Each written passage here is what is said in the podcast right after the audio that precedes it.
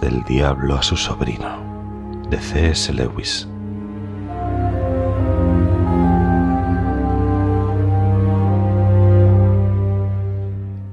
Mi querido orugario,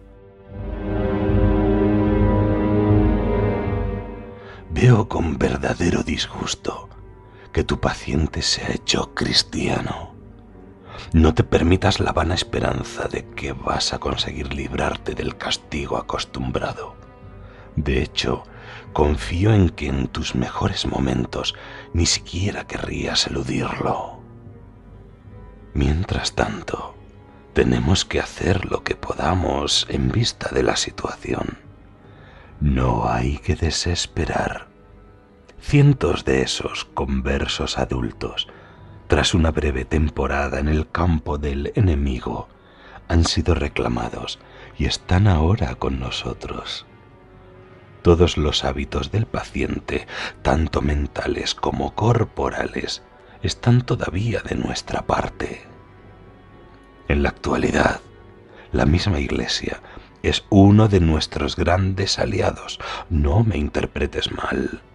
No me refiero a la iglesia de raíces eternas que vemos extenderse en el tiempo y en el espacio, temible como un ejército con las banderas desplegadas y ondeando al viento.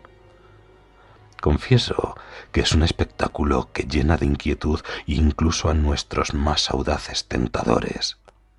Pero, por fortuna, se trata de un espectáculo completamente invisible para esos humanos todo lo que puede ver tu paciente es el edificio a medio construir, en estilo gótico de imitación, que se erige en el nuevo solar. Y cuando penetra en la iglesia, ve al tendero de la esquina que con una expresión un tanto zalamera se abalanza hacia él para ofrecerle un librito reluciente, con una liturgia que ninguno de los dos comprende, y otro librito gastado por el uso, con versiones corrompidas de viejas canciones religiosas, por lo general malas, en un tipo de imprenta diminuto. Al llegar a su banco, mira en torno suyo y ve precisamente a aquellos vecinos que hasta entonces había procurado evitar. Te trae cuenta poner énfasis en estos vecinos, haciendo por ejemplo que el pensamiento de tu paciente pase rápidamente de expresiones como el cuerpo de Cristo a las caras de los que tiene sentados en el banco de al lado.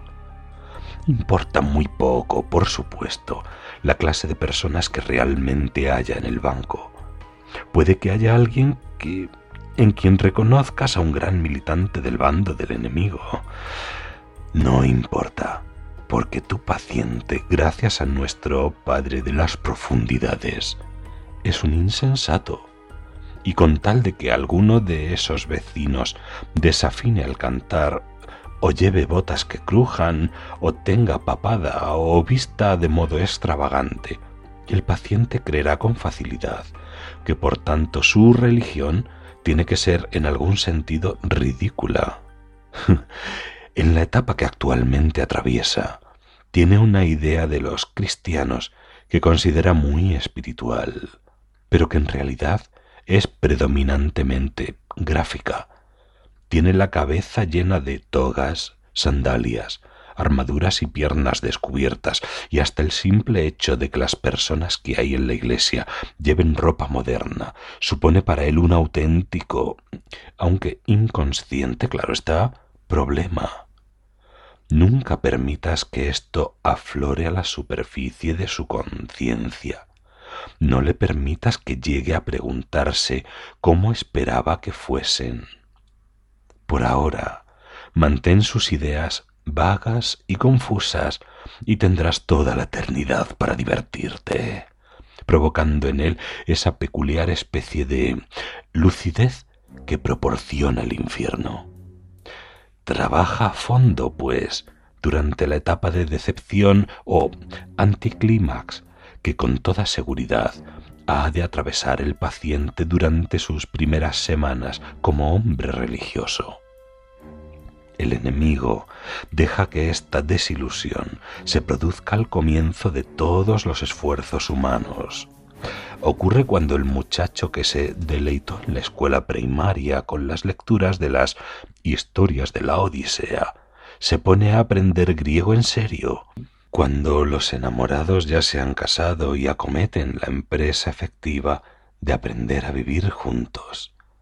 En cada actividad de la vida, esta decepción marca el paso de algo con lo que se sueña y a lo que se aspira en un laborioso quehacer.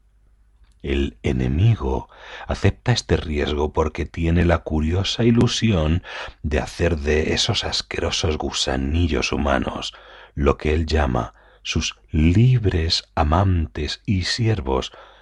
Hijos es la palabra que él emplea en su incorregible afán de degradar al mundo espiritual entero a través de relaciones contra natura con los animales bípedos.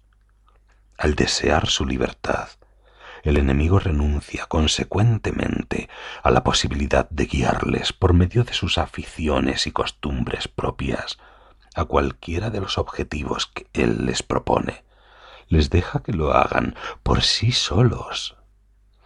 Ahí está nuestra oportunidad, pero también tenlo presente nuestro peligro. Una vez que superan con éxito esta aridez inicial, los humanos se hacen menos dependientes de las emociones y en consecuencia resulta mucho más difícil tentarles.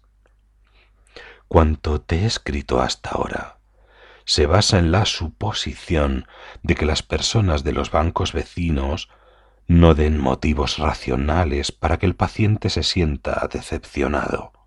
Por supuesto, si los dan, si el paciente sabe que la mujer del sombrero ridículo es una jugadora empedernida de bridge, o que el hombre de las botas rechinantes es un avaro y un chantajista, tu trabajo resultará mucho más fácil. En tal caso, te basta con evitar que se le pase por la cabeza la pregunta si yo siendo como soy, me puedo considerar un cristiano. ¿Por qué los diferentes vicios de las personas que ocupan el mismo banco vecino habrían de probar que su religión es pura hipocresía y puro formalismo?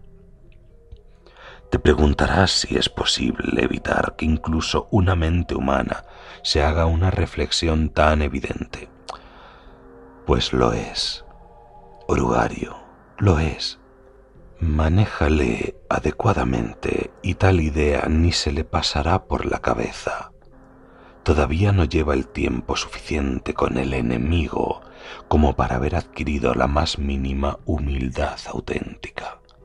Todo cuanto diga, hasta si lo dice arrodillado, acerca de su propia pecaminosidad, no es más que repetir palabras como un loro.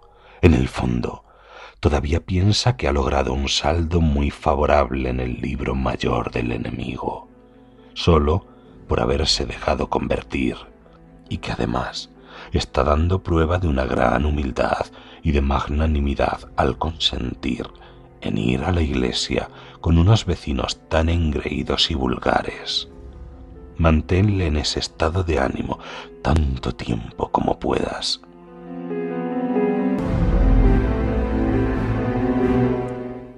cariñoso tío Escrutopo.